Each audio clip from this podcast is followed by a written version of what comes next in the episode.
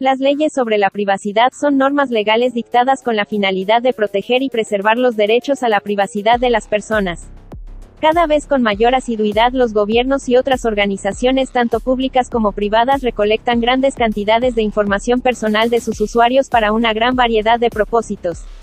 Las siglas en inglés K y C significa conoce a tu cliente y son requisitos que obligan a los proveedores de servicios financieros a hacer un esfuerzo para identificar a sus clientes.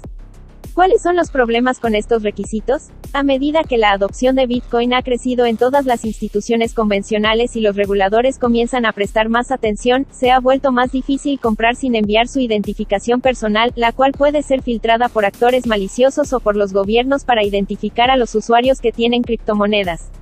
¿Todavía existen formas de adquirir criptomonedas sin registrarse? ¿Qué tan fácil es comprar Bitcoin sin registro? Entonces, bueno, RoboSats en realidad pues, eh, es un proyecto que busca facilitar lo que es la esencia de Bitcoin. Bitcoin, eh, su esencia es el intercambio peer-to-peer. Enfocándose en un tema fundamental, el proyecto RoboSats busca enfocarse en el tema de la privacidad y hacer que la privacidad sea algo predeterminado, es decir, tratando de ayudar al usuario para que mm, cuando opera no tenga que estarse preocupando en demasía por ser privado, porque ya de por sí la forma de operar del proyecto se lo, se lo facilita. Blockchain y criptos en español, un podcast de Juan Sebastián Landi donde locos, geeks, rebeldes y todos quienes desean aprender sobre blockchain y criptomonedas tienen un espacio para compartir. Amigos, bienvenidos a un episodio más de Blockchain y criptos en español. Este es el episodio número 38 y el día de hoy vamos a comentar sobre un proyecto que en las últimas semanas ha dado mucho de qué hablar en el mundo de criptomonedas y es un proyecto open source que se llama RoboSats y te permite comprar criptomonedas, específicamente Bitcoin, en la red de Lightning a través de un bot que es completamente autónomo y de código libre. Así que para este episodio tengo invitado a uno de los que colabora con este proyecto porque como mencioné es un proyecto open source así que no tiene un dueño atrás de eso y quiero darle la bienvenida a Decentralize. ¿Cómo estás? Bienvenido al podcast de blockchain y criptos en español. ¿Qué tal? Muchas gracias Juan por la invitación. Este, muy bien, esperando pues aquí dar a conocer el proyecto y esperando que, que, la gente se anime a usarlo una vez que lo comentemos y que vean pues lo interesante que es y el potencial que tiene. Y bueno, me, comentaste que tú estás en, en, Europa, ¿verdad? Sí, sí, vivo en Europa, exactamente. Bueno, justamente yo estoy también en Barcelona, entonces me puse en contacto con Decentralize eh, a través de Telegram porque estaba siguiendo yo también el, el código del proyecto. les voy a dejar los, todos los links y los recursos que vamos a mencionar en este podcast van a estar eh, aquí en, en, el detalle del podcast. Entonces encontré el código del proyecto, está en GitHub para que ustedes también lo puedan ver. Y bueno, dentro del HitGov también te manda al, canal de, Telegram para consultas y eso. Entonces ahí estuve en contacto con, con Decentralized. Así que, bien, tengo, tengo algunas preguntas que algunos amigos y gente en Twitter también me fue haciendo durante la semana que, que quería hacer. Es, em, bueno, como mucha gente sabe, hay muchas formas de comprar Bitcoin. La supuestamente la más fácil o en la que mucha gente accede es a través de, los exchanges. Que, pero todos sabemos que el, pasar por un exchange significa que tienes que registrarte, que tienes que dejar tus de identificación, sean pasaportes, DNI, cédulas, eh, licencias de conducir, incluso muchos exchanges te piden que escribas en una hoja el cómo te llamas y para qué exchange estás usando esos datos y todo eso. Y de ahí también a la opción de comprar de persona a persona, pero hay mucha gente en, que no conoce quién tiene Bitcoin y no confía mucho en este tipo de, intercambio, hay la otra opción de, no sé, de brindar tus servicios a través, eh, a cambio para recibir Bitcoin, pero ahí hay como que no se cierra el círculo porque hay mucha gente que no tiene Bitcoin, entonces no puedes ofrecer sus servicios a alguien que, que no tiene cómo pagarte en Bitcoin. Y este servicio de RoboSat es interesante porque une de persona a persona. Las personas que están interesadas en comprar Bitcoin con las personas que están interesadas en vender Bitcoin. Entonces, a ver, cuéntame, Decentralize, ¿de qué es este proyecto RoboSat? Sí, claro.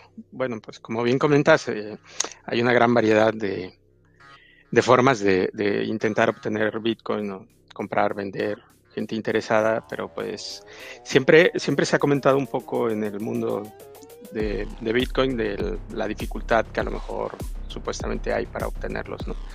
Entonces, bueno, RoboSats en realidad pues eh, es un proyecto que busca facilitar lo que es la esencia de Bitcoin, ¿no? Bitcoin, eh, su esencia es el intercambio peer-to-peer, enfocándose en un tema fundamental, el proyecto RoboSats busca enfocarse en el tema de la privacidad, y hacer que la privacidad sea algo predeterminado, es decir, tratando de ayudar al usuario para que mm, cuando opera no tenga que estarse preocupando en demasía por ser privado, porque ya de por sí la forma de operar del proyecto se lo, se lo facilita.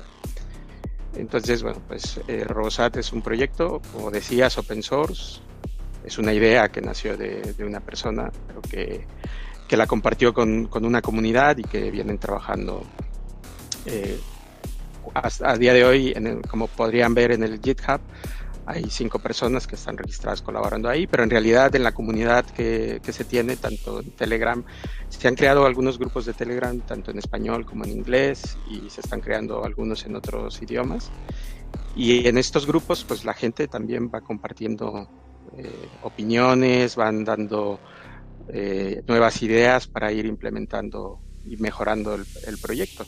Y este es uno de los motivos por el que yo estoy aquí. En realidad yo no soy desarrollador, a lo mejor mucha gente me conoce por redes sociales, Twitter principalmente, Telegram, he estado en algunos podcasts de Lunático y demás, pero vamos, que, que, ayudo, mucho, siempre única y exclusivamente en temas de, Bitcoin.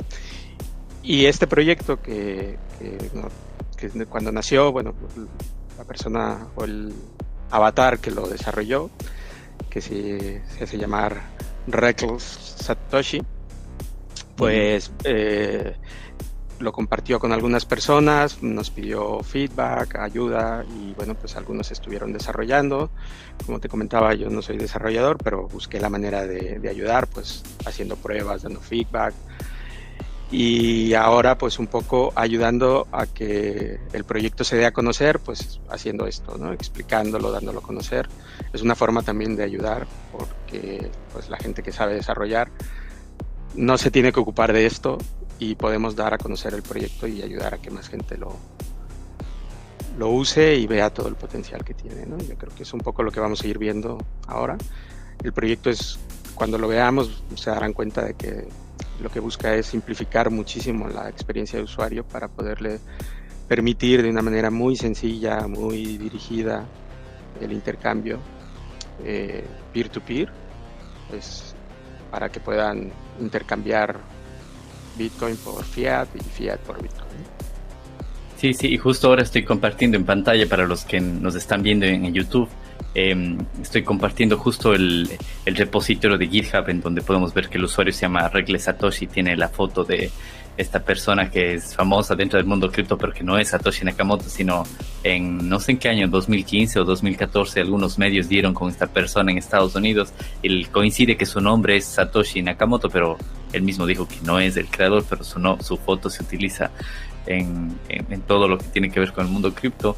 Entonces, este usuario crea el proyecto RoboSats, como ven, es, público aquí, es un proyecto que está casi todo basado en el lenguaje de programación Python. Y bueno, aquí pueden ver los, la gente que contribuye al, proyecto, también están las cuentas aquí que, que contribuyen al proyecto. Fue lanzado el 31 de enero, es la versión 0.1.0, es decir, no es la versión eh, como live o la versión oficial, la 1.0, sino esta es una versión de prueba para los que desarrollamos software, para mucha gente que también sabe, yo soy desarrollador de software, entonces hay diferentes nomenclaturas en, en las numeraciones de software. Entonces aquí pueden ver que esta no es la versión 1.0, sino es una 0.1, es una versión como previa al release, pero que está funcionando muy bien y eso es lo que ahora vamos a, a irles mostrando cómo, cómo está funcionando. Entonces el repositorio está completamente en inglés, pero bueno, pueden traducirlo al español también, depende del navegador que tengan y también aquí hay una forma un link que dice guía para usar RoboSats en español. Entonces, em, aquí tienen explicado cómo funciona y bueno, ahora vamos a ir viendo un poco de esto de aquí. Así que coméntame, Decentralize, eh, ¿quiénes lo pueden utilizar? ¿Algún requisito o, qué personas pueden empezar a utilizar este RoboSats? Sí. Bueno, ¿quién lo puede empezar a utilizar? Pues lo puede utilizar mm, principalmente, básicamente quien, quien sea, ¿no? La idea es que este proyecto sea abierto para que quien tenga interés en intercambiar entrar en el mundo de Bitcoin, pues lo pueda hacer de manera muy sencilla. Eh, siempre se ha dicho que hay como una fricción para poder comprar o hacerse de Bitcoin porque no es fácil, porque no hay muchos sitios donde comprar o como decías tú cuando estabas haciendo un poco la introducción, pues eh, mucha gente se va a lo sencillo, a los exchanges, donde por esa supuesta facilidad, y digo supuesta porque en realidad luego te das cuenta de que ya cada vez está más regulado, cada vez te ponen más exigencias y prácticamente tienes que pasar un, examen, como se dice, tienes que dar, vamos, hasta la, hasta la fe de bautizo en algunos casos para comprobar que eres tú y, cada vez se está poniendo más complicado. Y pues este proyecto lo que busca es romper esa fricción y de manera que, quien quiera usarlo lo puede usar y no tengan que, pasar por un proceso tan pesado como puede ser los exchanges. ¿no? ¿Qué requisitos? El de KYC. el, famoso KYC, que bueno, pues, a ver, yo entiendo que muchos de los exchanges pues no les queda de otra, lo tienen que pedir porque son empresas. Es más por regulaciones de cada país, los países son los que les exigen ese tipo de, regulaciones. En la gran mayoría de los casos de los exchanges, y no es propiamente el exchange que quiera hacer KYC.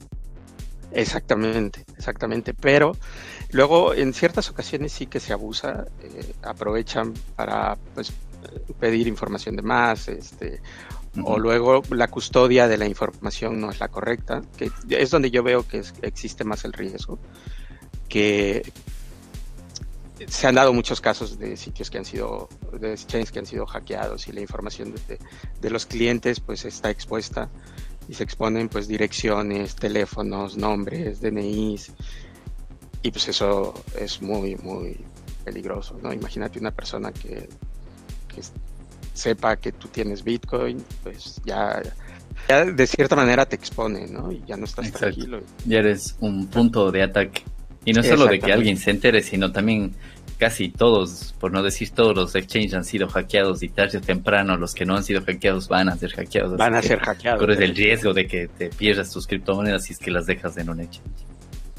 Exactamente, entonces pues eh, lo que se busca aquí es romper con, ese, con el mito de que si no es en un exchange es complicado y buscando pues un poco romper esa, esa fricción que, que, te permita pues hacer intercambios de manera bastante anónima, privada, y no porque estés haciendo nada malo, sino simplemente porque se trata pues, de que tú puedas tener la opción de hacerte de, Bitcoin sin necesidad de estar cediendo tu información, salvo con aquella persona con la que estás haciendo el intercambio. ¿no? es decir, una manera completamente libre de interactuar y de intercambiar valor. Eh, en cuanto a los requisitos, bueno, pues los requisitos básicamente eh, es tener una conexión a Internet, eh, un navegador, en este caso sí hay un requisito específico, tiene que ser un navegador Tor, aunque se está trabajando para poder hacer una versión que, pueda permitirte conectar por Clearnet, pero que luego te va a redirigir toda la conexión a través de Tor. Eh, y tener una cartera de Lightning. De Lightning Network para poder eh, recibir ahí el Bitcoin que, que vas a tener que, vas a intercambiar, ¿vale? Y bueno, y ganas de aprender para poder empezar con, el funcionamiento, porque también se tiene una, plataforma en testnet, es decir, existe esto, el mismo proyecto eh, en el GitHub, tiene ahí las direcciones de tanto de mainnet, que sería, digamos, la red este, principal donde ya se opera y se intercambia Bitcoin Satoshis por Fiat y Fiat por Satoshis.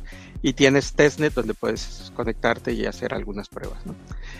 Es cierto que testnet a veces nos da algunos problemillas porque las conexiones en, testnet y sobre todo la, red de Lightning que se utiliza para, para testnet a veces no es muy estable o los bloques y las transacciones eh, a veces tardan o a veces van, van demasiado rápido y te cierra una, un, este, una operación antes de tiempo. Pero bueno, lo, lo, veremos un poco cuando expliquemos para que se entienda a qué me estoy refiriendo con esto de, de, las operaciones. ¿no?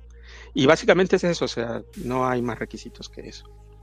Como comentaba. creo que también se necesita un poco, o sea, tener un poco de, de Bitcoin en, en, la Lightning Network para dejar como depósito, ¿verdad? Serían tres requisitos. Sí, sí, sí, perdón, no lo especifico. Cuando, cuando decía que tener una, una wallet de Lightning, tienes razón, me faltó decir, hay que tener una wallet de Lightning con algo de, de, de este, ¿cómo se llama? De satoshis, de, este, para poder dar el depósito este, cuando se empiece la, a operar, ¿no? Sí, entonces son tres requisitos importantes que se necesitan para esto. Es tener un navegador eh, que funcione en, la red de Tor, tener una billetera Lightning, que hay muchísimas que ahora les vamos a ir mostrando un, ejemplo de cómo se hace, y un poco de, Bitcoin en la Lightning Network. Em, así que no sé, Decentralize, ¿qué te parece si hacemos un tutorial en vivo de mi parte, por ejemplo, como un usuario que no sabe nada y entra al repositorio de GitHub y siguiendo estos tres pasos, primero el navegador de Tor, de ahí una billetera de Lightning y un poco de Bitcoin en, la red de Lightning y de ahí vamos viendo cómo hacemos el intercambio, ¿te parece? Sí, claro, claro. A ver, déjame compartir mi pantalla y en esta pantalla les voy a mostrar, miren, ahí me pueden, sí, ahí creo que están viendo mi pantalla. Este es el repositorio del, del proyecto de RoboSats en GitHub. Entonces, aquí nos dice que esta es la dirección que funciona en mainnet, es decir, en la red principal. Entonces, vamos a copiar esta, esta URL de aquí para poderla abrir con un navegador Onion, un navegador Tor. Entonces, pueden buscar en, en su navegador Tor browser, por ejemplo. Y entre Tor Browser nos vamos aquí a este resultado de aquí que dice Tor Project. Y dentro de Tor Project eligen la plataforma que estén usando, sea Windows, Mac, Linux o Android, y se descargan el, el instalador de eso. Bueno, yo ya lo tengo instalado, es este navegador de aquí. Entonces, una vez que tengan instalado esto de aquí, pueden aquí en el, en el navegador pegar la dirección que estaba en el repositorio de, la mainnet, es decir, de la red principal o de la red de pruebas de la testnet también que estaba ahí. Entonces, en este caso, vamos a la mainnet, le damos clic y, bueno, para explicarles un poco, Tor es una es un navegador que funciona no en el Internet como el 99% de la gente está usando, sino funciona, es como decir la, la, Dark Web o Deep Web, no sé, me corrige Decentralized, creo que así se dice, ¿no? Es la Dark Web o Deep Web. sí, bueno, en, realidad Tor lo que hace es, eh, por eso las direcciones que se ven en Tor terminan con una extensión .onion, porque en realidad lo que Tor hace es eh, encapsular mediante diferentes capas de, encriptación. como una cebolla, por eso se llama Como una cebolla, exactamente. Este, pues va añadiéndoles capas a cada una de las comunicaciones que se van realizando cuando tú estás navegando a través de este, de este navegador, valga la redundancia. Entonces, eh, eso hace que tu, tu comunicación o, la navegación que haces a través de Internet sea privada y sea más segura porque tú en realidad no estás compartiendo la ubicación desde donde estás eh, operando y, además eh, de cierta forma toda la información que viaja en los paquetes de TCP/IP pues va envuelta en estas capas, ¿no? Entonces eso pues lo hace más seguro y más privado. Eh, no, no, no necesariamente es que estés en la dark web, sino que tú estás navegando a través de Internet usando este protocolo y este, pues esta red en sí es una red, o sea, existen muchos nodos que permiten eh, conectando a diferentes puntos para que pueda pues la gente ir navegando, ¿no? Entonces ahora mismo, por ejemplo, que tú has abierto ahí, pues habrás empezado el circuito, que se le suele llamar, empiezas un circuito conectado a un nodo en específico o algún nodo en algún lugar del mundo y ese nodo te va brindando la posibilidad de ir dando saltos y conectando a otros nodos hasta que llegas al punto donde quieres este, conectar. Y una vez que llegas a ese punto, se empieza a el, punto de salida empieza a desenvolver todas las capas y entonces pues la comunicación digamos es deshecha, se le quita todas las capas de cebolla y entonces ya se le entrega al, al punto al que, al que llegas, ¿no? Básicamente digo a grandes rasgos. Tampoco sí, sí, hay grandes rasgos porque hay mucho, mucho más detrás de eso. Exacto, o sea, hay, hay mucho más por detrás, efectivamente. Sí, para ponerles un, un, ejemplo de cómo funciona una conexión normal desde su casa a su proveedor de internet, desde ustedes dan clic en, no sé, robosats.com y va directo de su computador al proveedor, no hay intermediarios para nada, entonces su proveedor de internet saben que ustedes están entrando a robosats.com, por ponerles un ejemplo, pero cuando utilizan Onion, la solicitud de su computadora sale a otro servidor y de ahí va al proveedor de internet y de ahí va a otro servidor y de ahí va a otro, entonces va como por capas. Es decir, ni, ni, ni, incluso la, cuando llega al servidor de destino a robosas.com, no sabe qué computadora le pidió, sabe que tiene que mandarle a una capa anterior, la capa anterior sabe que tiene que tener que mandarle a otra capa anterior y así se va hasta llegar donde ustedes están, así que hay como más anonimidad y más privacidad en la conexión, no es de punto a punto directo, sino se va envolviendo en capas como para hacerlo un poco más seguro, pero bueno, vamos a lo que veníamos, a mostrarles cómo funciona sí. RoboSat. Entonces, bien, punto número uno. Tenemos el navegador de Tor, estamos en la mainnet y hemos llegado hasta aquí, en donde se nos genera eh, un, un, usuario, ¿verdad? Este es un usuario aleatorio que se genera. Sí, ahí lo que, nada más llegar, lo que sucede, se genera un, un avatar, ¿vale? Este avatar que, que te genera tiene la característica de que es único. Y, y, eso es lo que te permite pues interactuar con, con, las órdenes que o ver el order book y tomar una, una orden que exista o tú crear alguna o demás, pero pues de manera que no tienes que dar ninguna información adicional. O sea, tú ya tienes, nada más llegar aquí, tú ya tienes un avatar, que ese avatar pues es como tu, usuario. ¿no? y es un usuario anónimo generado aleatoriamente y según leí en la documentación también si le dan clic a este es el icono de un dado se genera un nuevo usuario, ¿verdad? Exactamente. Si quieres aquí comentamos rápidamente un poco lo que la información que hay aquí en, en esta pantalla, ¿no? Sí. Eh, como bien dices, tienes pues, el avatar, ¿vale? que sería como la imagen, el, el robot. Que estaba, es, estos robots están basados en un proyecto también open source que se llama RoboHash. RoboHash lo que hace pues este genera en base a un, a un hash, a un, a un algoritmo, te genera estos, estos, estas imágenes de, de robots, de avatares. Luego tienes lo que es en sí el token. Ese token es importante eh, guardarlo cada vez que se va a hacer un trade. No tienes que hacer trades siempre con el mismo avatar. De hecho, lo que se, lo que se busca con RoboSat es eh, evitar que siempre estés transaccionando, siempre estés operando con el mismo, con el mismo avatar. Pero sí para mientras estás creando una orden hasta que la termines, es decir, hasta que compres o hasta que vendas, que conserves el token, ¿no? porque el token te va a dar varias cosas que iremos viendo. Entonces es importantísimo guardarlo.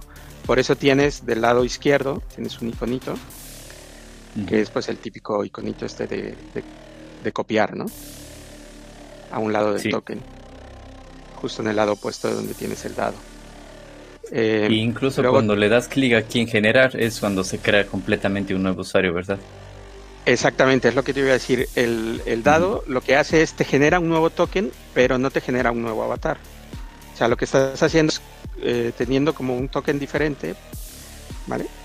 Ahí si le das... Pero el mismo avatar. El, uh -huh. Exactamente, es el mismo avatar. Pero lo importante a conservar es el token. ¿vale? Uh -huh. Entonces, mientras estés vale, transaccionando, es decir, mientras estés, mientras vayas a hacer una orden, ya sea de venta o de compra, importante que guardes tu token. Y luego ya, como dices tú, si quieres generar un nuevo robot, pues lo generas. Si ves, tú ya le diste a generar un nuevo robot y el, robo y el botón de generar robot ya se te deshabilitó. Esto pues uh -huh. es para evitar que haya un, un ataque de, de DDoS, que se suele llamar. O sea, que, que, lleguen y alguien se ponga ahí a darle clic a generar robots eh, de manera aleatoria infinitamente y pues te puede ocasionar un problema en, en la red. Y luego están los botones que, que son el de Make Order, que es para crear una orden, el de información que te permite ver un poco las estadísticas de la red y el de Viewbook. ese es el, de información y este es el de Viewbook que es para ver las órdenes que están disponibles, ¿verdad? Exactamente, eh, lo que te muestra es eh, una página donde vienen seis, por cada página vienen seis este, órdenes que puedan estar abiertas. En este momento, por ejemplo, estamos viendo que hay eh, 16, 16 páginas de 6. Entonces, pues cada vez empieza a haber más. Y luego ahí pues tienes, eh, si tú quisieras comprar, por defecto siempre te muestra any to any, es decir, quiero hacer cualquier cosa y, y usando cualquier moneda, ¿no? Pero luego tú ya puedes seleccionar y decir específicamente quiero comprar y, puedes la moneda la moneda en la que quieres comprar. ¿sí? A día de hoy, básicamente ya están dadas de alta todas las monedas que con las que se puede operar. O sea, cualquier moneda está ya dada de alta. Por lo cual, pues ya es cuestión nada más de, de buscar tu, tu moneda y, querer este pues tomar una, una orden o, crear una orden, dependiendo de lo que te interese hacer. Y bueno, la mayoría de los escuchas de este podcast son de España y de Latinoamérica, así que veo que aquí están la mayoría. Eh, reconozco algunas monedas, por ejemplo, Uruguaya, el peso peruano, copes, pesos colombianos, bolívares venezolanos, esto creo que son pesos argentinos. Argentinos, Hay muchas sí, digo, ya, reales brasileños. Ya no queda ni una sola moneda que tenga cotización, este, que, que tenga valor, es decir, que no, que no esté ya incluida. Y bien, aquí podemos ver cambiando las monedas, las personas que están vendiendo bitcoins, porque yo aquí seleccioné que yo quiero comprar, entonces puse en euros y tengo tres personas que están vendiendo y que aceptan euros y estos son los métodos de pago que ellos aceptan, ¿verdad? Que por lo que veo son métodos de pago que son, son conocidos acá en, en Europa. Via Cash, Revolut es una aplicación, N26 es una aplicación, Bizum es como un estándar aquí en los bancos, al menos en, España, que te permite hacer transacciones solo con un número telefónico. Entonces, bueno, no sé en qué otro país podamos ver, o algo más global, en dólares, Amazon, Strike, o sea, ya. Eso Amazon me parece que son tarjetas de Amazon, ¿verdad? Tarjetas de Amazon, sí, efectivamente. Que la verdad es que están funcionando muy bien en Estados Unidos. son también bastante, bastante anónimas, porque tú compras la tarjeta eh, por el importe que, quieras y pues eso es lo que te sirve como método de pago, ¿no? Para comprar cosas en Amazon, porque bueno, encuentras casi todo ahora en Amazon, hasta la comida puedes comprar en Amazon, al menos en Europa puedes hacer el supermercado en Amazon y te lo llegan a dejar en la casa. Bueno, entonces vemos, este es el usuario, el nombre de, bueno, el, robot del, el, avatar, el avatar la cantidad que vende o la cantidad que está vendiendo, porque esos son órdenes puntuales, ¿verdad? eso no significa que él vende a partir de 100 euros, sino esto significa que él está vendiendo justo 100 euros. Exactamente. Sí. El método de pago, el precio. El precio no sé de dónde lo toma, de algún exchange, no, eso no lo sé. Sí, sí el, el precio se, se toma no estoy, la verdad que ahí si me pillas, no estoy seguro de dónde, no sé si es del API de Kraken o de qué exchange que se está tomando, o, se hace un promedio de varios, me lo apunto para, para responderlo luego, a lo mejor cuando lo, en los comentarios, cuando publiques y demás, lo puedes poner. este, y luego tienes el premium. el premium, ¿no? Exactamente. El premium que pues cualquiera que, esté haciendo una, una, venta pues puede decidir cómo lo quiere vender, ¿no? Sí, por el premium se refiere a la comisión que el vendedor se gana vendiéndote bitcoins que, bueno, como vemos hay desde 1.5 que es bien poco la comisión. Incluso he visto también comisiones en cero cuando alguien quiero venderlo inmediatamente, esas órdenes se van enseguida. No sé si hay como poner órdenes negativas. Eso no, no estoy seguro. O sea, que se venda a menos del precio. Sí se puede vender, sí. Sí, sí, en realidad puedes poner la orden de compra como, como quieras. Y puedes, ah, y puedes ordenarla también, mira, si la das clic aquí, sí. Bueno, se puede ordenar desde la más baja hasta la más alta. Bien. Y bueno, esto es en el caso que quieras comprar, en el caso que quieras vender también por la moneda que quieras, vas a ver aquí gente que está buscando comprar, ¿verdad? Entonces aquí también te dan como el, el, porcentaje que están dispuestos a pagar.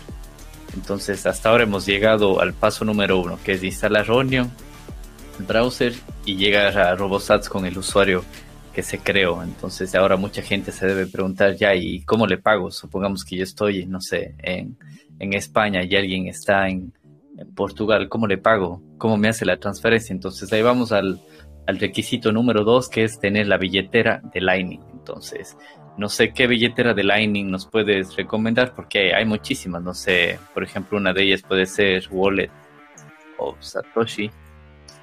Es una de ellas que es una billetera gratuita. Entonces, aquí les, muestro. Esta es una, es una opción de billetera que es completamente gratis.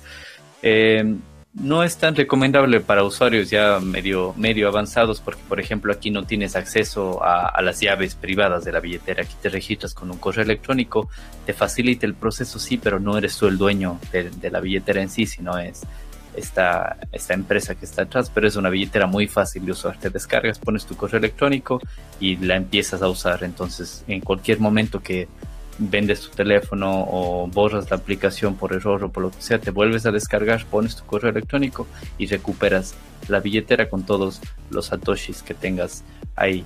Y no sé, Decentralize, si tú tienes alguna otra eh, billetera para recomendar Blue Wallet. Como bien, como bien decías ahí, pues eh, la verdad es que Wallet of Satoshi está bastante bien, pero no es una que es por lo menos que nosotros recomendemos, aunque está en la lista de, la, de las recomendaciones. De hecho, en, el propio JIT eh, tenemos, luego te, voy a pasar el link, tenemos un link donde hay una tablita que tiene las recomendaciones de, las billeteras. Este, pues, digamos, de, la, de las que tenemos listadas, puede ser Blix, puede ser Electrum. Bueno, hay de Satoshi, Electrum, eh, Blue Wallet también. E, esa de aquí sí tienes tú las llaves y puedes crearte tanto una billetera para la red de Bitcoin on-chain, que se llama es como la red principal, o una billetera Lightning, que es donde se realizan los pagos inmediatos, que en algún, hace algunos meses también hablamos un poco de Lightning, qué billeteras utilizar, así que les invito a los que quieran aprender un poco más de esto, que revisen episodios anteriores del podcast que hablamos de, de Lightning y y cómo funciona. Entonces, una vez descargada la aplicación, la que tú escojas, sea Blue Wallet, Electrum, Wallet Satoshi, cualquiera de ellas, sí o sí vas a necesitar una pequeña cantidad de Bitcoin en la red de Lightning. Eso es lo que quería que me expliques de cuánto es la cantidad mínima que necesita. No estoy seguro si es el 1% de lo que yo quiero comprar o vender. Eso que me expliques, Decentralized bueno, como tal no es un porcentaje, sino es una cantidad que tienes que, depositar un poco como fianza. Pues es decir, por ejemplo, si yo quiero comprar 100 euros en Bitcoin, entonces, ¿cuánto es lo que tengo que dejar en, garantía? Cuando tú, cuando tú tomas la orden, este, tienes que, que dejar, son, espérame que lo estoy buscando, lo tenía aquí apuntado.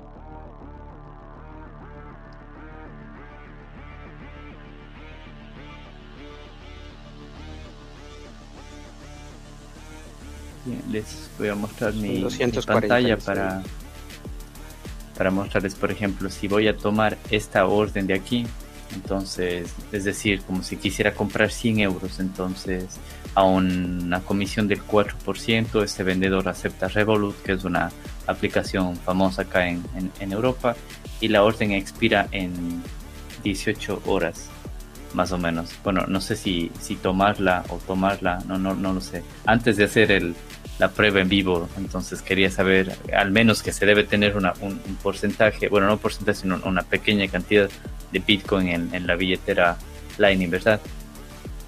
sí, son 246 eh, sats.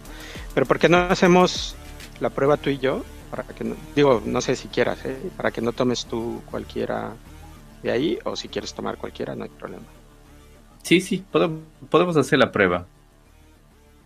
Por ejemplo, aquí, no sé. Creo, creo yo una, o creas tú una orden por, por 10 euros, por ejemplo, o la creo yo.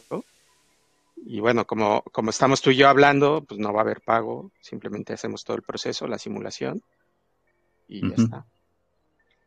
A ver, yo, si quieres puedes crear la orden. Yo pongo que voy a comprar, no sé, en euros, y me dices qué usuario es, y yo tengo un poco de satoshis aquí. Espero que sea suficiente. Tengo en la billetera de, de Blue Wallet. Yo voy a, voy a crear una orden de venta por, por 10 euros. Que es que el, mínimo es eh, 20.000 satoshis. O sea, no puedes crear eh, menos de, esa cantidad, de 20.000. Y debes tener como mínimo en tu billetera Lightning 20.000 satoshis también para dejarlo en garantía. Eh, no, no, tú lo que vas a hacer es, vas a, cuando vayas a hacer la compra, el, tienes que dejar, cuando tomas la, la orden, tienes que dejar 246 sats, ¿vale? Y eso ya digamos que te permite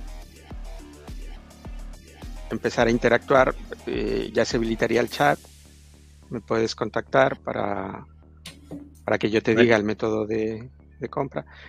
¿Quieres que hagamos la simulación antes de que, que lo grabes? Sí, si quieres ah. puedes compartir tu pantalla y, okay. y, nos muestras cómo creas la orden. Por ejemplo, alguien que quiera vender Bitcoin, ¿cómo lo hace? Sí. Voy aquí a compartir pantalla. Bien, esperemos que todo salga bien porque ya sabemos que en los directos a veces algo falla, pero vamos a ver, esperemos que todo son las cosas del directo, correcto. Entonces, a ver si se alcanza a ver. Sí, sí, ahora se ve. Perfecto, vale. pues aquí yo pues tengo ya mi avatar. Como decía, con este avatar tengo un token que es el que sería importante guardarlo. Lo puedo guardar en un blog de notas o copiar en, un lado mientras estoy operando, digo, para, para poder este, interactuar, ¿no? Sí, porque no hay información relevante ni, ni vulnerable en eso, es simplemente una cadena de letras y números que no tiene mayor sentido, así que puedes pegar en un post-it ahí y guardarlo bajo tu teclado porque no va a tener ningún valor, a no ser que entres a, a Robosats. Exactamente. Bueno, pues entonces aquí yo entraría a la parte que dice Make Order, entraría y voy a generar, como te decía, una orden por 10 euros. Okay. Y entonces aquí, en donde dice método de pago, en realidad tú aquí puedes poner lo que tú quieras. O sea, yo podría poner eh, un mensaje como diciendo, por favor, no tomen esta orden, es de prueba, por ejemplo, ¿no? Bueno, tienes... Sí, o como vimos en los vendedores ponían qué, métodos de pago aceptaban, por ejemplo. Exactamente, pues... Eh, exacto. Eso ya depende de que, en este caso, pues imaginemos que yo que voy a vender, pues me interesa o quiero vender con un método pues relativamente privado eh, y digo, bueno, pues con Revolut, ¿no? Y luego aquí puedo seleccionar si el precio es relativo, es decir, se va a calcular al momento de la compra, o es explícito. Yo quiero vender. ¿Cuál es la diferencia entre relativo o explícito? Eh, explícito es yo quiero vender X cantidad de satoshis. Eh, vamos a suponer 20.000. 20.000 satoshis. Y me da igual eh, el precio a como esté. Estoy vendiendo 20.000 satoshis por 10 euros. ¿sí? O si lo pongo como revelativo, pues entonces aquí mm. yo puedo escoger el premium, es decir, con qué porcentaje de, subida o de bajada, como tú decías, si se podía poner eh, positivo o negativo, ¿vale? Si ves ahí, yo puedo decir, bueno, pues me urge venderlo, estoy súper necesitado, lo voy a vender con un 5% de descuento. O no estoy tan necesitado, pues lo vendo con un 7% por encima del precio del mercado. Ok. En este caso vamos a dejarlo a cero. Le doy a Create Order. ¿Vale? Y aquí se va a crear la orden. Y entonces, como ves ahí, me sale un mensaje que dice que tengo que bloquear una cantidad de satoshis, que en este caso son 281 satoshis, para poder publicar la orden. Esto es pues con el afán de que quien cree órdenes de venta pues se esté jugando algo, algo ¿no? Porque si no, pues cualquiera podría venir aquí a poner órdenes de venta sin y nunca las cumple. Y, exactamente, y nunca las cumple. Este es tu proof of work, la prueba de trabajo que tanto vendedor como comprador tienen que realizar para asegurarse de que la plataforma funcione. Exactamente. Y es un poco, pues, eh, eh, como se suele decir, poner la piel en el juego, ¿no? Skin in the game. Entonces, bueno, pues yo esta la escaneo con mi wallet. O la podría copiar. Aquí abajo tienes el, el botón de copy que lo que hace es que te copia toda la factura, pero como es un número muy, bueno, no un número, es una serie de caracteres bastante larga, pues la mayoría de las wallets de la Lightning Network están todas preparadas para poder operar escaneando, porque pues, es más fácil, para ayudar al usuario y no tenga que estar, este, pues imagínate, eh, tecleando todo eso, pues, prácticamente es imposible. Entonces yo ya con mi wallet ya lo escaneé. Como ves, ya llegó, o sea, ya reconoció que, que yo ya hice el depósito. Ajá. Y entonces ahora me dice que esa orden es pública. Que tenemos que esperar a que haya alguien que la tome. Aquí tenemos un, bot disponible en Telegram que te permitiría eh, eh, obtener notificaciones de, de, lo que va sucediendo con tu orden cuando alguien te la tome. Entonces ahora, por ejemplo, tú podrías buscarme el avatar, ¿vale? Que básicamente... En Telegram. en, eh, no, en, en, Robosat, ¿vale? Tú podrías buscarme esta orden de compra, de venta, perdón, con este avatar que mm. se llama Magical Line Slide 79. A ver, ahora vamos, déjame compartir mi pantalla para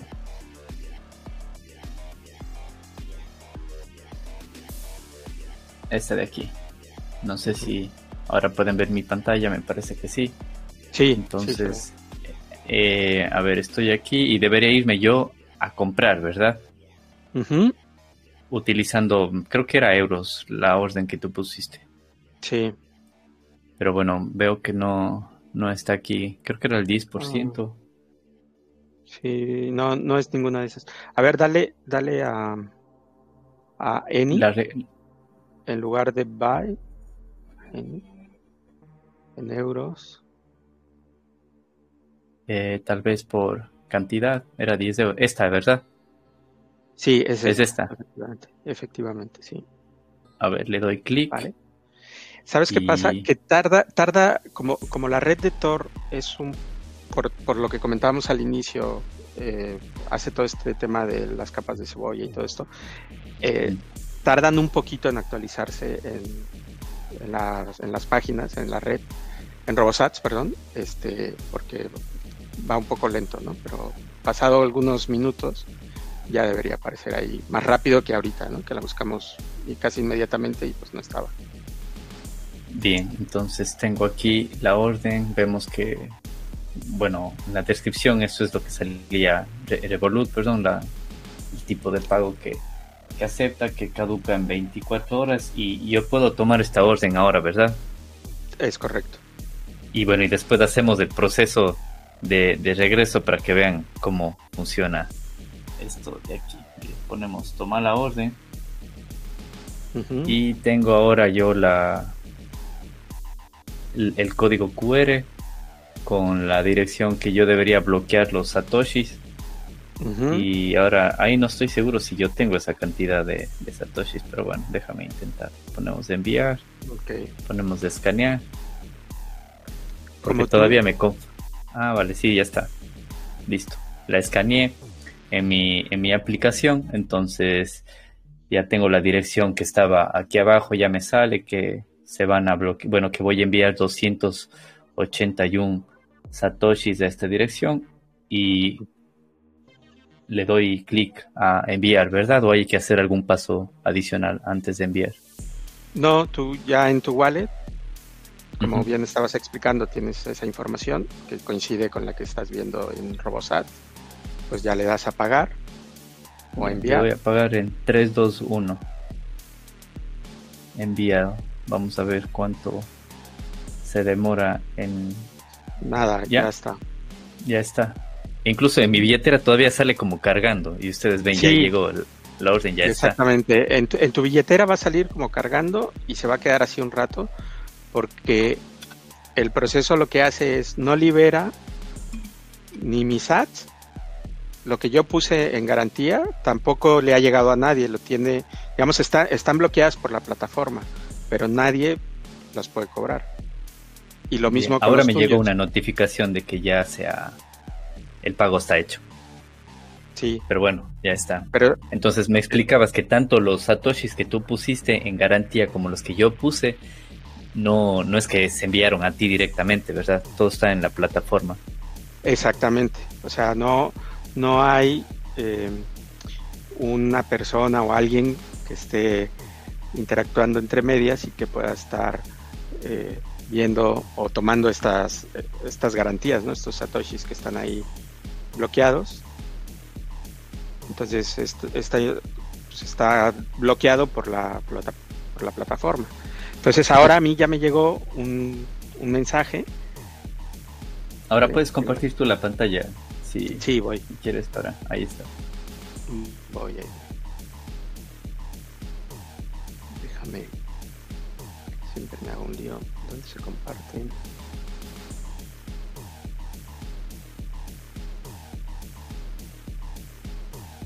¿Se ve? Sí, yo sí la veo. Ya estoy compartiendo, ¿no? Sí. Perfecto. Bueno. A mí me, me cambió la pantalla y me apareció ahora esto diciendo que la orden ya fue tomada y tengo que sumitir ahora un invoice por 28.105 sats, que es pues, lo que yo estaría vendiendo. ¿okay? Entonces en mi, en mi wallet yo lo que voy a hacer es generar una factura por esa cantidad. Bien, entonces, bueno, mientras generas eso, para explicarles un poco, la primera cantidad que envió eh, Decentralize no fue la cantidad exacta de los 10 euros en Satoshi, sino solo fue una pequeña cantidad como para poner una garantía de que tú en verdad quieres vender bitcoins y por eso estás poniendo una garantía que a la final fue 280 satoshis, algo así más o menos, que es la misma cantidad que yo también puse como comprador para demostrar que estoy interesado en comprar eh, Bitcoin. Y mm, para mostrarles a precio de hoy, los 281 satoshis que yo envié son 10 centavos, al precio de hoy 10 centavos de euro, que son como 11, 12 centavos de dólar más o menos. Entonces es una pequeña cantidad que tanto el vendedor como el comprador ponen en garantía para mostrar su voluntad de que tanto la, una parte quiere vender como la otra parte quiere comprar. Entonces ahora es donde Decentralize va a escanear y, ahora sí a enviar los 10 euros en Bitcoin que representan 28.105 satoshis, ¿verdad? Es correcto, sí. Como, como yo quiero vender, pues ahora, como tú ya tomaste la orden, ahora lo siguiente es, ya ha habido como estabas explicando, pues un acuerdo entre tú y yo. Yo ya puse mi orden, puse una cantidad pequeña para que mi orden pudiera ser publicada. Tú tomaste mi orden, pusiste una cantidad pequeña para asegurar que, estás interesado, digamos.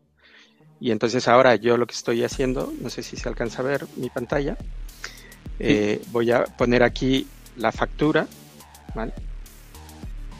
Le voy a dar a sumitir, esta factura es por, esa, esa dirección de dónde la obtienes? ¿Tú como comprador te llega algo esa dirección? No, no, no. Aquí eh, lo que está sucediendo es, a mí el mensaje me dice que tengo que generar una factura por esta cantidad de satoshis. ¿vale? Entonces yo me voy a mi wallet, en este caso estoy usando Zeus, me voy a mi wallet y genero una factura en mi wallet por esta cantidad de satoshis. ¿Vale? Obviamente yo tengo en, en mi wallet suficientes fondos como para pagar esta cantidad. ¿Ok? Entonces, una vez que ya generé esa, esa factura, me la, me la envié por un mensajito, la copio en formato texto y la pego aquí. Tendría la opción, si mi, si mi computadora o si estuviera utilizando el móvil, de darle clic aquí a este icono que, que es para que escaneara el código QR que me ha generado mi wallet a la hora de crear esta, este invoice. ¿Ok? ¿Sí me, me, expliqué? Sí, sí, sí. Vale. Entonces ahora pues le doy aquí a submit. Cuando le dé a submit, pues sale este mensaje que dice eh, que todo luce bien, o sea que el invoice se ve bien, es correcta. Y a ti te debería de haber llegado alguna especie de, indicación en la pantalla de, de RoboSats diciéndote que pues ya puedes proceder con, con el, a comunicarte conmigo a través de un chat.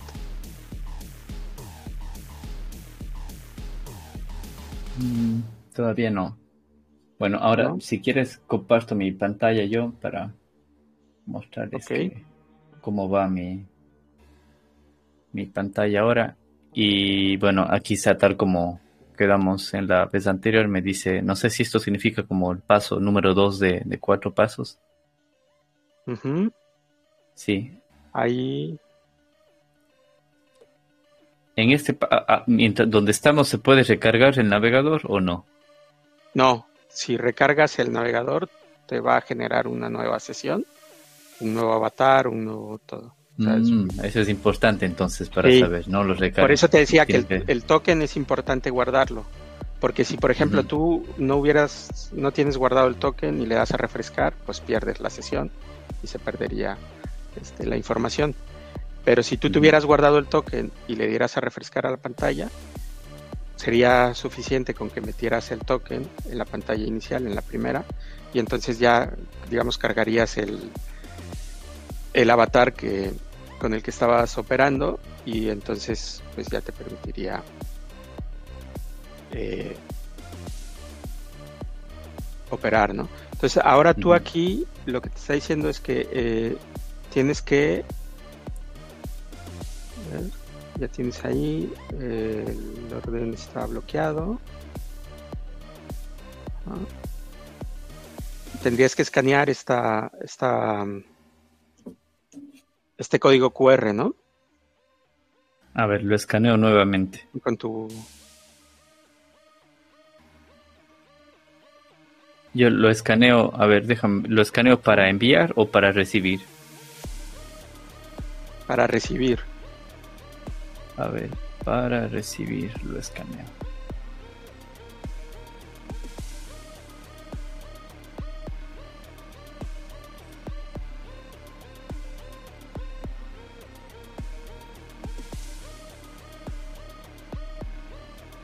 A ver si lo escaneo yo para recibir esa cantidad. Me dice, tengo una alerta que me dice que it's not a function.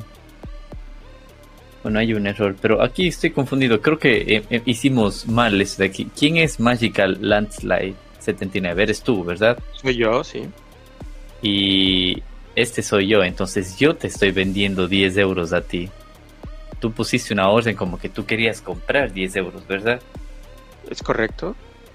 Sí, entonces ahora yo debería, pues, yo pensé que yo estaba comprando los 10 euros, pero no, es al revés, yo te Ah. estoy vendiendo a ti los 10 euros. Exacto, entonces, sí, sí, sí, perdón. sí, sí. perdón. Entonces yo aquí debería, en este momento, yo debería, claro, yo tomé la orden como que tú querías comprar 10 euros. Entonces Sí. tanto tú como yo pusimos la garantía ahí. Entonces ahora yo para escanear tengo que escanear como que yo ahora voy a enviar los 10 euros en Bitcoin a esta dirección que me sale de aquí. Sí, perdón, pe- pensé que, que había sido claro a la hora de decir que estaba poniendo la orden para comprar. Sí, bueno, eso es los problemas del, del en vivo, nos confundimos. Entonces, Decentralize está, él está comprando 10 euros, yo 10 estoy euros. vendiendo. Sí, entonces yo estoy vendiendo 10 euros. Ahora, el, el, el inconveniente es de que yo no tengo 10 euros en mi wallet para enviar, pero el proceso, ah, vale, ¿cuál no te sería? preocupes. Mira, pues Sí. si quieres, si quieres, lo que podemos hacer es eh, esta orden si Ah, pero te la puedo enviar. Tú podrías pagar esta orden, ¿verdad? Y de Es ahí te sería como que... Exacto, es como que me vendo yo mismo, entonces tú me mándame por, por mensaje el Listo, ahí está. Ay, Te lo envié.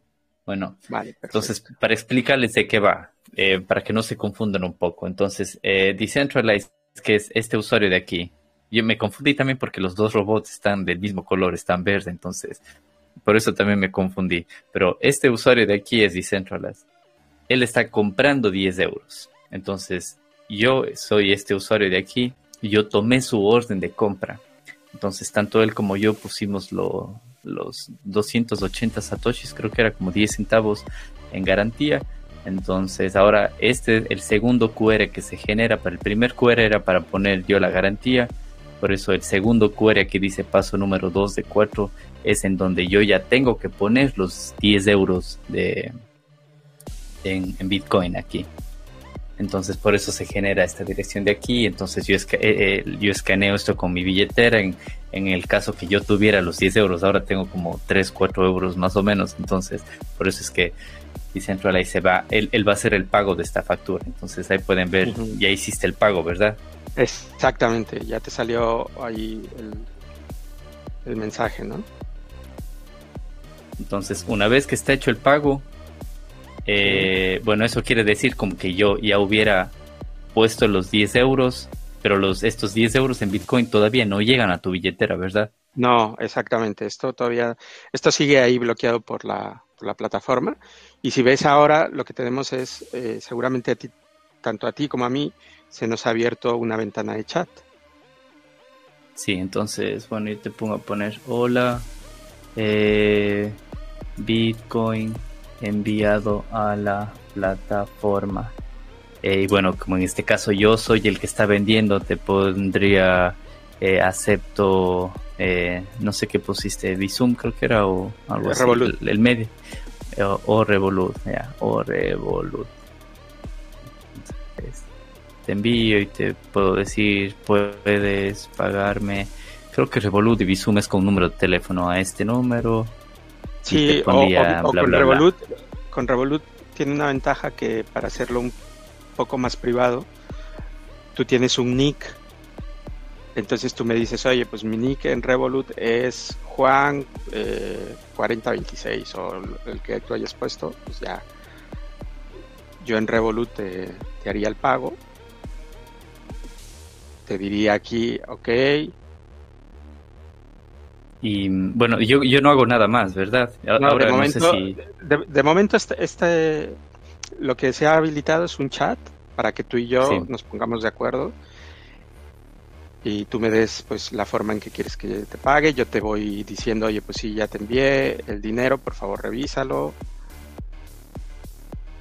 Y de ahí y en tu tú- pantalla, y tú- y ¿quién, tú- quién toma el siguiente paso, tú o yo? Yo tendría que, como te estoy diciendo aquí, ahí en el mensaje que te envié, ¿no? Por el chat. Ok, ver, ya te estoy enviando. Déjame.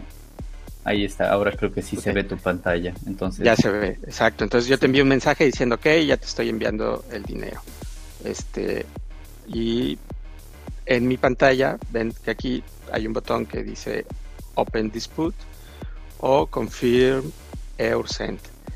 Yo podría abrir una disputa si por algún motivo tú y yo no llegamos a un acuerdo o, en algún momento yo te envié los satoshis, perdón, el dinero, tú no me liberaste la factura o lo que sea, hay un proceso de disputa. Eh, pero bueno, vamos a hablar de ese un poquito después. Y aquí yo lo que haría sería darle al botón que dice confirmar el envío de los euros, le daría clic, ¿vale? Y pues por el mismo chat te digo, ya está enviado, por favor revisa. Y entonces a ti te va a llegar este mensaje y además se te debería habilitar si quieres compartir ahora tu pantalla. Eh, listo, ahí está. Entonces sí, ahora tengo yo ya el botón de confirm, confirma la orden euros recibidos. Exactamente, entonces como yo ya te, te pagué, supuestamente, yo le, yo le di al, al botón de pagar para que te avisara y entonces ya la plataforma pues ahora te está avisando que tú ya puedes, si quieres, darle al botón de confirmar de recibido, ¿no? Si quieres darle al botón, te aparece otra eh, ventanita donde te es como una alerta y te dice, ¿estás seguro? Porque una vez que los liberes, pues ya se envían, ¿no?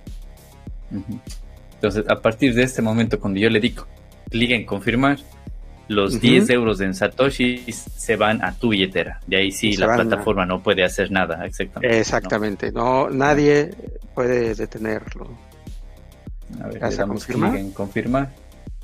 Y listo, me imagino que si deseas puedes compartir tu eh, pantalla. exactamente, si ves tanto en tu pantalla como en la mía, pues aparece más o menos lo mismo.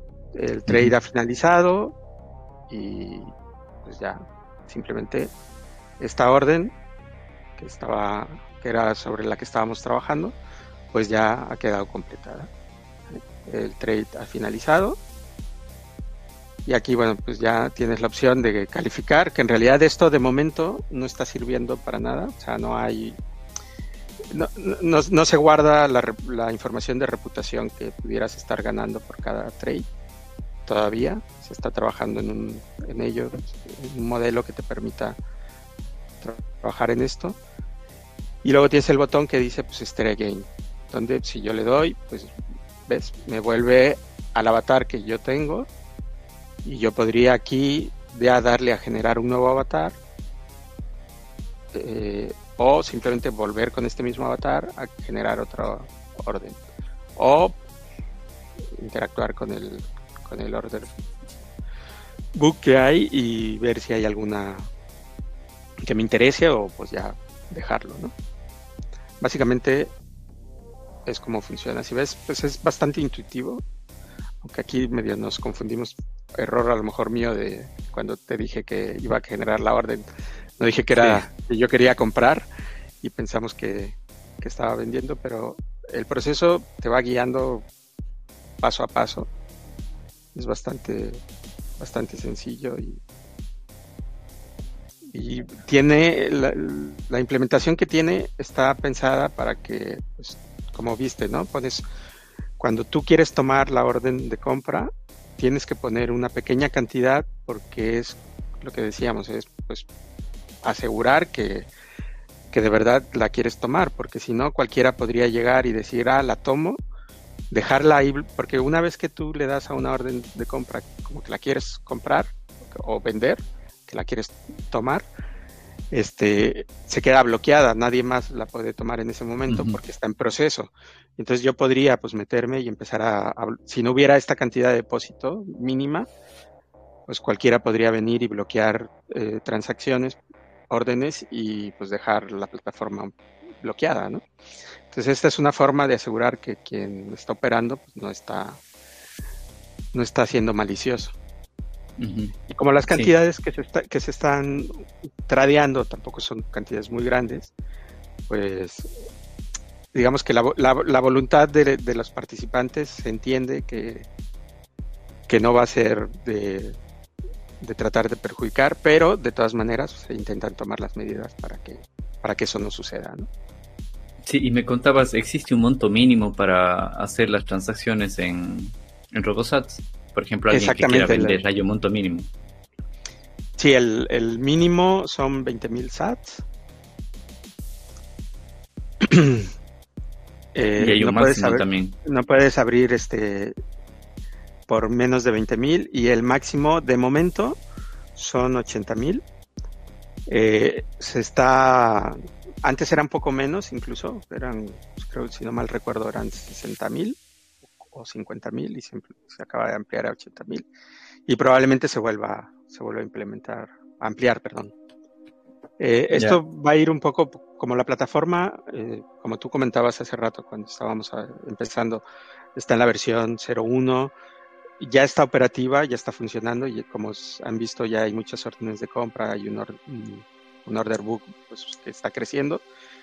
Y conforme se vea que la plataforma está funcionando, que no se congestiona, que, que las que, eh, eh, porque todo esto al ir por Lightning Network por detrás lo que se generan pues son transacciones de Lightning donde se quedan bloqueados en el en la plataforma eh, contratos que permiten pues bloquear las pequeñas cantidades de, de satoshis que se están transaccionando y lo que se quería era ver pues que la plataforma estaba, estaba robusta y que podía escalar, ¿no? Entonces ya se ha visto que de momento con lo que se ha estado operando da para operar más, para poderla escalar y por eso se subió a 80 mil. Se va a seguir testeando y si más adelante vemos que, va bien, pues se irá incrementando, ¿no? De manera que pues, iremos viendo hasta dónde puede llegar. ¿Y, qué pasó con la cantidad que bloqueamos, la de garantía, tanto la tuya como la mía? Los 281 satoshis. Los 281 satoshis, una pequeña parte va para la plataforma, son 10, 10 ads, y luego y el resto se te, se te debería devolver. Se devuelve automáticamente a la billetera. Se devuelve automáticamente, exactamente. Mm, ya tanto la tuya, claro, ambas partes que pusieron la garantía. Ah, qué interesante. Entonces, así incluso es hasta una forma para eh, para fondear el proyecto para futuras actualizaciones y todo eso. Que justo eso es otra pregunta que tenía. ¿Cuáles son las próximas actualizaciones, los nuevos features que van a venir? No sé si no sé si esto se pueda poner en, un, en una aplicación móvil, no lo sé, o solo tiene que funcionar en la web, no lo sé. De hecho, no hemos comentado, también está operativo por el propio navegador de Tor en, móvil. Eh, en iOS el Tor browser no funciona muy bien, entonces suele dar algunos problemas, pero en Android funciona bastante bien. Y eh, bueno, ahora que comentas pues de, los próximos pasos o actualizaciones que se está empezando, precisamente se está pensando en crear una aplicación para móvil que pudiera permitir pues interactuar y operar en cualquier dispositivo. No y a lo mejor hacerlo un poco pues independiente de que puedas tener Tor browser o no, Como te decía, en Mac, por ejemplo, pues da algunos problemillas. Sí, sí, sí he escuchado eso que hay en, temas de navegadores browser, en eh, Onion, en, en iOS, da, algunos problemas. Y mm, en el caso de que exista alguna disputa, em, por ejemplo, ¿cómo se resuelve? Por ejemplo, como vimos, se abre la orden en la que yo estaba vendiendo 10 euros y tú estabas queriendo comprar, entonces yo cogí tu orden y tanto tú como yo teníamos un tiempo límite antes que la orden caduque. ¿Qué pasa si la orden caduca y yo no envié los 10 euros en bitcoins? ¿Qué pasa? Tú, como, como vimos, tú tienes ahí habilitado un botón de, de abrir una disputa y tienes habilitado un chat.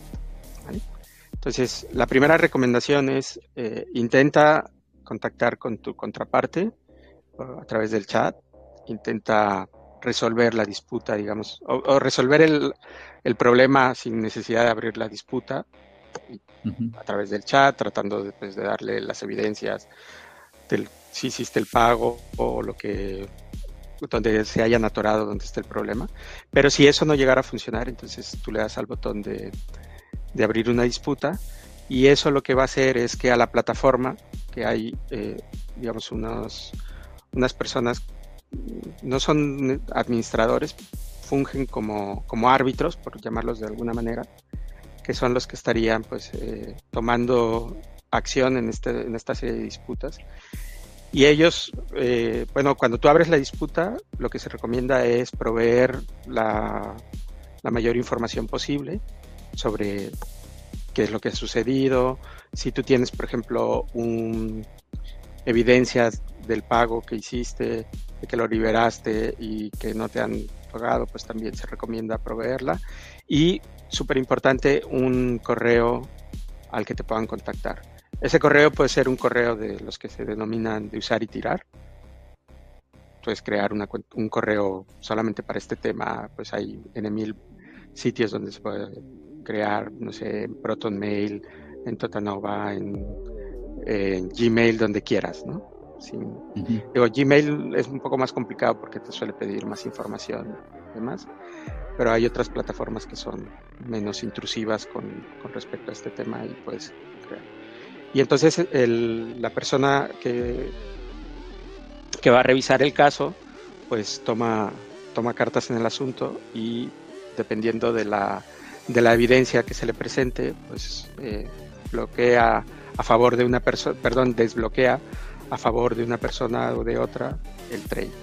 Esto, eh, de momento, no se ha presentado y esperemos que sean las menos las disputas, porque como ves, pues el, proceso es bastante eh, fuerte y robusto como para que si, si tú como vendedor no confirmas que ha recibido los euros o lo que estés haciendo no liberas eh, y el que está pagando tiene la evidencia de que hizo el pago, pues entonces el, vendedor malicioso, digamos que no quiere liberar los satoshis, sabe que va a llevarlas de perder y no solamente va a perder el, trade, sino que aparte va a perder, digamos, la,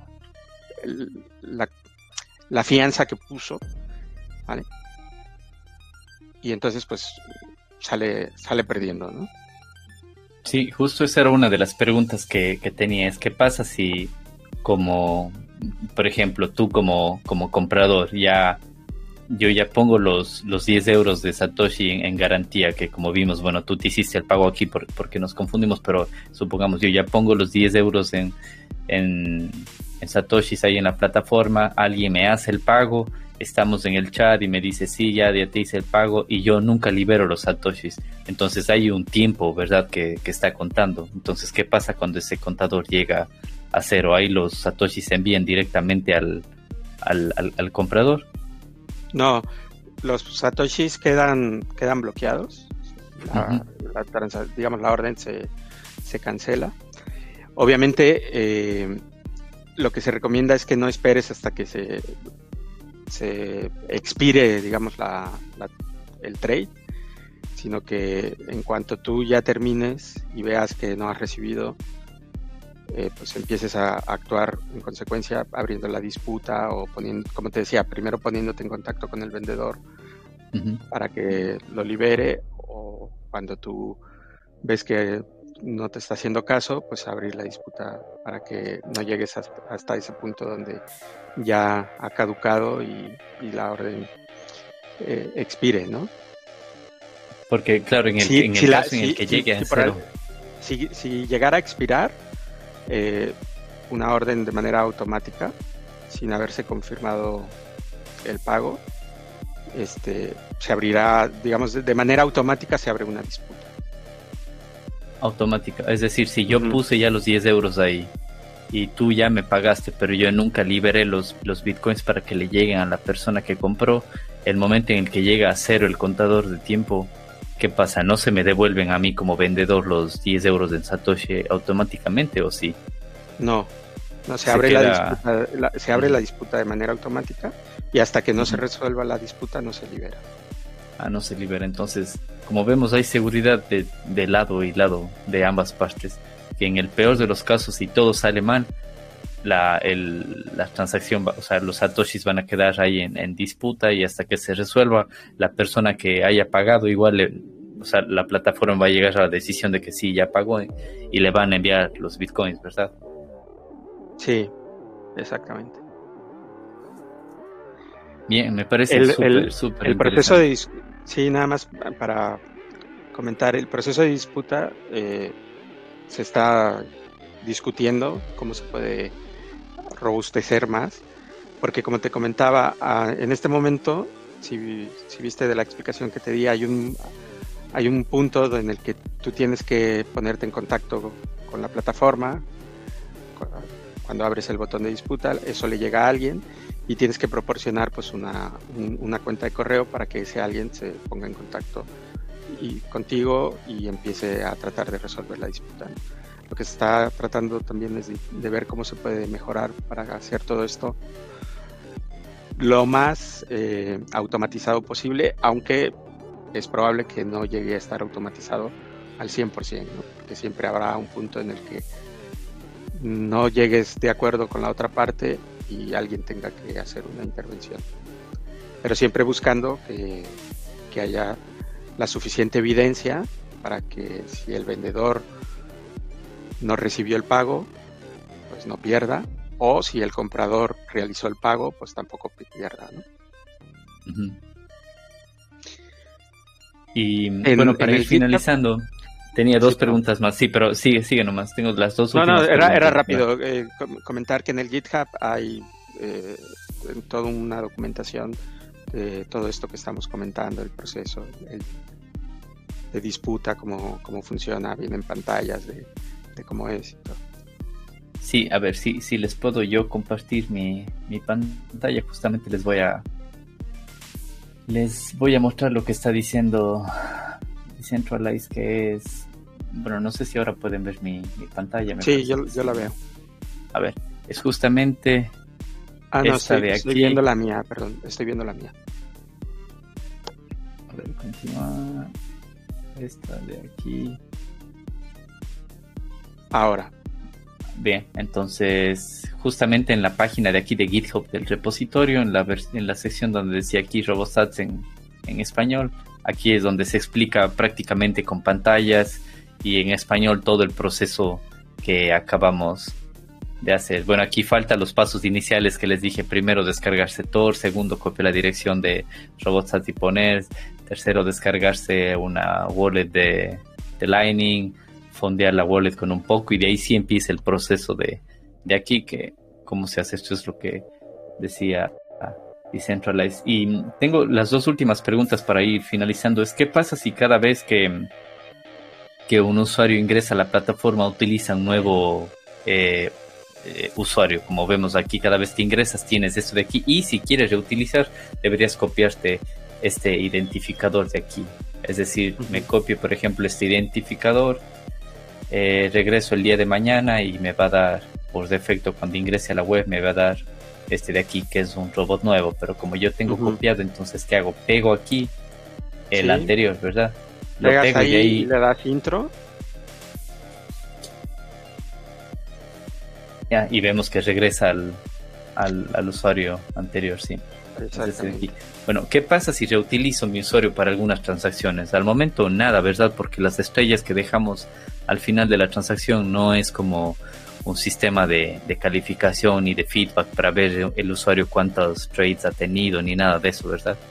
Exactamente, lo que comentaba ahorita el sistema, digamos, de, de puntuación, de, feedback, como llamas, eh, no está terminado porque, como hemos hablado, lo que se busca con Robosat es que sea pues, lo más privado posible. Y una de las cosas es, pues, si reutilizas, puede que en algún momento eh, alguien te pueda ubicar y decir, ah, pues mira, yo ya sé que Juan es este, este avatar es Juan y entonces pues puedo tenerle ahí más o menos visto cuántas órdenes está poniendo y me hago una idea de cuánto está vendiendo, cosas así. Entonces, en este esquema de buscar que sea lo más privado y que se comparta lo menos información posible, pues lo que se, se decidió es que pues no, no implementarlo así. Sí hay ahorita, un, se acaba de implementar hace nada, unos días, un plan de referidos, una especie como de referidos, y es si tú, si tú te guardas ese, ese token, por eso decía que el token es bastante importante, ves que en la parte de abajo, no hablamos de ello, en la parte de abajo de la pantalla, ahí, ah bueno, voy a, estás compartiendo ahora mi pantalla, ¿no? Entonces, yo tengo aquí mi... Sí, justamente para que tú nos expliques. Tengo aquí mi, mi, avatar, este, como decía, pues este yo me lo guardo, y los botones que tenemos aquí abajo, aquí hay este, que es como un pequeño robot que me despliega como el profile, ¿no? Y aquí me dice, pues mi token, y tengo este link de referidos. Yo le puedo compartir a más gente este, este link de referidos, de manera que todos los que entren eh, a Robosat y utilicen este link para hacer sus trades como referidos, me van a permitir que por cada trade eh, yo gane 100 sats. ¿Ok? Pero la pregunta es, ah, pero, pero si cada vez se genera un nuevo avatar, pues, ¿cómo, cómo obtienes esto? Pues este, este link de referidos te lo guardas y entonces, cuando, y el token. Y entonces cuando alguien utilice este link de referido, yo vengo con mi token, entro aquí y este botón que ahorita está en gris, que dice claim, mm. estaría habilitado si yo tuviera aquí ya X cantidad de sats eh, acumuladas porque han usado mi, link de referidos. Mm. Solo me sirve para recuperar digamos la recompensa de referidos, pero yo no lo uso para hacer otros trades. No uso el mismo token para hacer otros trades, pero sí me lo guardo para que quienes estén usando mi link de referido yo después venir y reclamar mis, mis recompensas, ¿no? Interesante eso de, entonces en ese caso sí tiene un beneficio utilizar el mismo ID como tú explicas para tenerlos como ese, esa recompensa. Exactamente, pero, pero el, el, ID lo uso únicamente para venir a recuperar mis, mis recompensas, pero no lo uso para hacer otros trades. Si, si no quiero, ¿eh? si, si tú quieres usarlo, es completamente, digamos, a elección de cada persona. O sea, a lo mejor hay alguien que dice, ah, yo sí quiero seguir usando siempre mi mismo avatar, porque aparte me salió uno y me veo muy guapo, ¿no? Pues, sí, esto me parecía divertido, lo, lo de los robots, que era un proyecto open source, ¿cómo dijiste que se llamaba? RoboHash. Sí, interesante, porque en, algún lado también leí mucha gente pensaba que era algo de, de NFTs y eso de ahí, pero no tiene nada que ver, ¿verdad? No, no tiene nada que ver, nada que ver. de hecho, alguien en el grupo de Telegram lo comentó y dijo, oye, pues deberías de hacer unos NFTs de esto y venderlos y, pues no, ¿para qué? Si, si no valen nada, puedes generar cientos y miles de estos y si alguien llega a pagar por esto, pues so sorry. Y bueno, ahí cada quien decide si invierte o no en NFTs. Me parece que sí hemos hablado un poco de NFTs anteriormente en el podcast, pero no es como el tópico principal. Eh, lo de aquí más nos centramos en Bitcoin y un poco de blockchain y, otras cosas. Y bueno, la última pregunta de mi parte para no quitarte más tiempo Decentralized es, ¿se puede agregar otra moneda fiat dentro del servicio? Que aunque me contaste ya están todas las monedas fiat para hacer las compras. O sea, por moneda fiat me refiero a, las, banderas que tenías ahí de cada país. No sé si el día de mañana, no sé, algún país se intenta independizar y saca su propia moneda. ¿Cómo se puede agregar aquí? ¿Se tienen que poner en contacto con ustedes o cómo funciona? Sí, bueno, como esto es un proyecto open source, eh, puede ir al GitHub y en el, hay un proceso, para quienes no, lo conozcan, lo comento muy rápidamente, es muy sencillo, cualquiera puede entrar a GitHub, se crea un usuario en GitHub y abre un issue, que es muy, un proceso muy sencillito. Y tan fácil como decir, este, pues quiero que incorporen esta moneda, ¿no? Pero imagínate que dices, uy, no, pero pues es que yo, ¿para qué me voy a crear un usuario de GitHub si solamente voy a pedir esto? Pues nada, vete al grupo de Telegram. Ahí entras y dices, oigan, me gustaría que se incorporara esta moneda. Y ya está. Y, es un proceso así de fácil. Así de fácil y además es un proceso que a los chicos que están trabajando en el desarrollo les lleva nada, cinco minutos. Y el, el Telegram es Robosats en español. También hay una versión en español, ¿verdad? Sí, lo que te comentaba al inicio, este, se creó originalmente dos grupos, uno en inglés y otro en, español. Ya se ha creado, si no estoy mal, ya se creó también uno en portugués. Y bueno, pues eh, la gente pues está, la verdad que está teniendo muy buena respuesta al proyecto. Yo creo que es un proyecto que permite a la gente pues interactuar, comprar de manera muy privada, muy anónima y de manera muy sencilla. Entonces pues, eh, pues, está bastante rápido se está regando, como se suele decir, y, ya mucha gente ha escuchado el proyecto. Y, de hecho, si, si se está viendo mi pantalla. Sí, la seguimos viendo. Ah, pues, o sea, si ves, o sea, aquí tienes este un montón de, de órdenes, eh, principalmente ahorita a lo mejor por el horario están en Estados Unidos, pero hay de Canadá. El otro día vi algunas de, Nigeria. Este... Sí, yo, descubrí el proyecto, si no estoy mal, en, en, Twitter y de ahí también en algún podcast lo vi hasta que más o menos vi la explicación cómo funcionaba y dije, tengo que hablar de esto en el podcast porque es la forma más fácil y más privada que he visto de conseguir bitcoins porque por fácil puedes ir a un exchange, pero no hay privacidad en un exchange. Entonces esto combina lo mejor de facilidad y de privacidad. Entonces, y cuando yo vi eso fue hace dos semanas más o menos. Había, bueno, ahora vemos que hay como 15 páginas de trades tanto en compra como venta. Antes habían dos o tres páginas, o sea, cinco páginas, no habían más. Es decir, en dos semanas desde que yo vi cómo funcionó, ya tenemos 15 páginas mezclados de trades de tanto compra como venta y ustedes ven la cantidad de monedas disponibles que hay. Entonces, ahora hicimos un ejemplo porque tanto Decentralized como yo estamos en Europa, pero esto se puede usar tranquilamente, no sé, en Perú, en Ecuador, en Uruguay, o sea, con que exista alguien que quiera comprar y alguien que quiera vender en la moneda establecida y ni siquiera, por ejemplo, el vendedor no tiene que estar ni en Perú ni en Uruguay, supongamos que él acepta, no sé, tarjetas de Amazon. Ah, esto es algo importante que también creo que lo, podemos comentar. Como qué tipos de pagos son más seguros para evitar como el que pierda el pago. Porque, por ejemplo, si utilizas PayPal, creo que PayPal tú puedes hacer la opción de que te devuelvan el dinero, ¿verdad? Sí, aunque PayPal, si no estoy mal y no me... Mm, tómenlo con reservas, porque la verdad es que hace mucho que no, que no uso PayPal pero creo que PayPal no hace mucho implementado un tipo de pago que se llama Friends and Family. Y ese, si, si tú usas ese tipo de pago, ese tipo de pago no es reversible. Es decir, no puedes. Ya no es reversible. Exacto, exactamente. Entonces no puedes pedir que luego te devuelvan.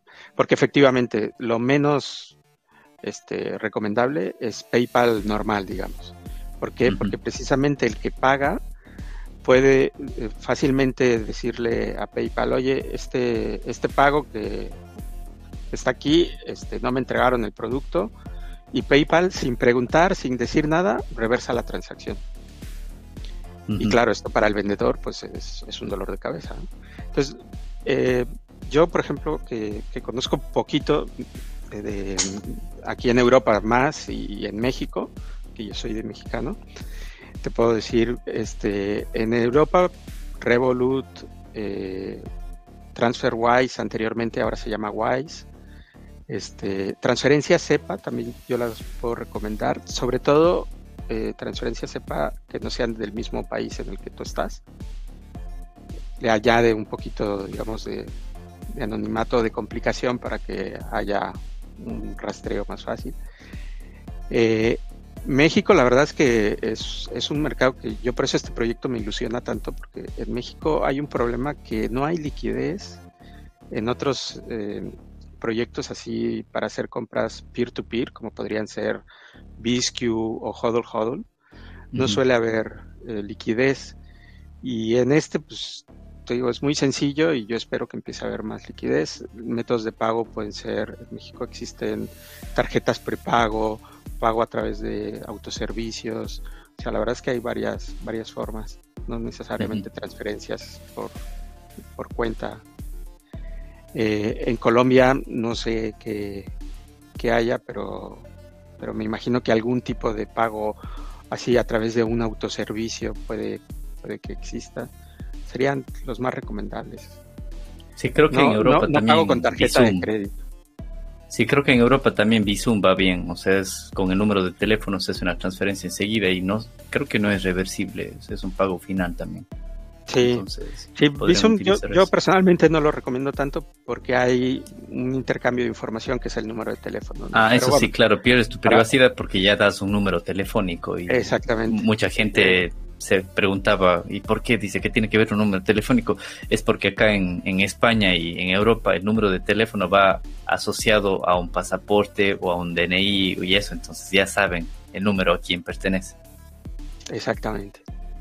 Entonces es, no es como en otros países donde puedes a lo mejor ir a una tienda X de autoservicio o lo que sea y te compras una tarjeta de prepago, un SIM de prepago y no tienes este, pues, que dar más información. Aquí sí, ¿no? Y bueno, yo, yo creo que con eso hemos liberado muchísimas dudas de cómo funciona, cómo se utiliza. Mucha gente que no es para nada técnica me preguntaba y le decía, sí, puedes entrar a GitHub, ya está explicado, pero es una barrera muy grande para ellos ponerles GitHub cuando tienen que leer eh, eso de, pero ahora les explicamos cómo hacerlo en tres pasos que tienen primero que descargarse el, navegador, segundo ingresar a esto de aquí con, con, el link que está ahí obviamente la, y se descargan la billetera de Lightning y fondear con un poco, es, o sea, necesitan ni, ni 5 dólares o menos para fondear su billetera de Lightning a los que quieran comprar y con eso empiezan a hacer transacciones. Entonces, yo creo que como para cerrar recomendaciones a alguien que, cómo fondea una billetera con Lightning. Eh, alguien que conozcas que tenga Bitcoin, dile que te ayude, que te venda 5 dólares, no sé, la, cantidad mínima, un dólar, 10 dólares, no lo sé, tu billetera, algún amigo, algún familiar, alguien que conozcas en algún meetup en tu ciudad te puede ayudar con eso, tal vez algún, incluso cajeros Bitcoin también puedes utilizar, hay muchos cajeros que todavía no te piden identificación ni nada para, para valores bien, bien bajos y por ejemplo, si te descargas una de estas billeteras, por ejemplo, Blue Wallet, puedes comprar Bitcoin no en la red de Lightning, sino en la red normal, puedes comprar 10, 20 dólares, lo que sea. Y dentro de la misma billetera de Blue Wallet te permite pasar a tu billetera de Lightning. Entonces, una vez que te puedes pasar, no sé, 20 dólares en Bitcoin en la, en la billetera normal y puedes pasarte 2, 3 dólares a Lightning. Entonces, una vez que tienes esos 2, 3 dólares en la billetera de Lightning, puedes hacer los trades que quieras en, en, en, en, este en RoboSats que yo le veo muy muy fácil. No sé si para, para ir cerrando, para terminar, algo más que nos quieras comentar. Eh, no, pues bueno, así muy muy rápido, lo que comentábamos aquí abajo hay una serie de botoncillos que bueno, la verdad es que son muy intuitivos, muestran información. Eh, Aquí este, eh, comentabas de los grupos que, se tienen, pues mira, tú das clic aquí, te despliega información sobre la comunidad y aquí tienes pues los grupos de Telegram, tanto el de inglés como en español, tienes un link directamente al GitHub, entonces pues ya no tienes necesidad de, ponerte a buscar por otro lado, ¿no? ni siquiera te tienes que ir a, a Google o a DuckDuckGo a buscar la información, aquí la tienes disponible. Y yo por mi parte, si me permite simplemente comentar que, como decíamos al inicio, este es un proyecto open source, que significa que este es un proyecto en el que puede participar cualquier persona y pueden participar de muchas formas. Por ejemplo, yo estoy tratando de ayudar pues con esto, presentándolo, dándolo a conocer. Hay gente que está trabajando en traducciones, como ven aquí hay un botón que de momento pues solamente está disponible en el idioma inglés pero si hubiera gente que quisiera ayudar y, hacer esta, todo, esto para traducirlo al español, pues sería fantástico para toda la comunidad. Ya hay gente trabajando en otros idiomas, si no estoy mal. Eh, hay gente que trabaja en parte de diseño gráfico para pues, a lo mejor darle un poquito más de vista a esto. Obviamente los chicos que están haciendo el desarrollo del core, la funcionalidad.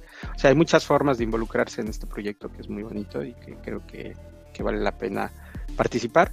Pero si no quieres unirte en nada de esto y tienes dudas, como decías, oye, pues quiero saber dónde podría comprar Bitcoin en, Guatemala, en Nigeria, yo que sé en dónde, pues únete a la comunidad de, Telegram y pregunta.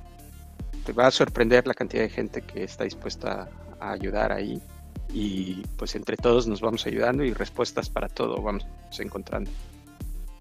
Sí, y así es justamente como yo encontré el, grupo también, llegando de Twitter a un podcast, al grupo de Telegram y de ahí es donde conocí a Decentranas, que es el quien está colaborando con el proyecto y, van a conocer a muchísima gente, así que les invito a que usen el proyecto y bueno, no sé si, si no tienes nada más para, para compartirnos Decentralas, creo que damos por terminado, creo que hemos estado como hablando dos horas más o menos, así que hemos hablado muchísimo, hemos mostrado todo el proyecto, así que me parece muy interesante. Les invito a que, a que utilicen, a que lo compartan con sus amigos, porque estoy seguro que esto es la primera vez que veo algo así de, fácil que funciona. Y quiero mencionarles que esto, esto hoy lo probamos en, nuestras computadoras, en, la laptop, pero ustedes lo pueden probar tranquilamente en su teléfono, tanto en iPhone como en Android, lo pueden intentar a ver cómo funciona desde un navegador web, que sea un, navegador Tor, lo, lo pueden utilizar, como ya nos dijo ahí, en futuras versiones que se va a planificar para que haya aplicaciones móviles y todo eso. Así que les invito a que, a que lo utilicen, se unan a las redes, eh, visiten el Telegram del proyecto y también no se olviden de, de, visitarnos a nosotros en nuestro canal de Telegram, Blockchain y Criptos en español. También a los que quieran eh, seguirme a mí, me pueden seguir en, en, en Twitter como JLandiere y nos pueden encontrar en Bluetooth, en, en, Bluetooth, perdón, en YouTube. En YouTube estará este episodio también subido y en todas las plataformas de broadcasting. Así que les agradezco muchísimo y nos vemos en el siguiente episodio. Gracias, Di, por toda la explicación. Nada, un placer. Muchísimas gracias a todos. Chao. Si te ha gustado este podcast o si quieres más información al respecto, no olvides suscribirte y seguirnos en nuestro canal de Telegram, Blockchain y Criptos en Español, donde publicamos todos los nuevos episodios. El presente podcast no supone asesoramiento financiero de ningún tipo, sino simplemente la opinión de sus participantes. Antes de invertir en criptomonedas, realiza tu propia investigación.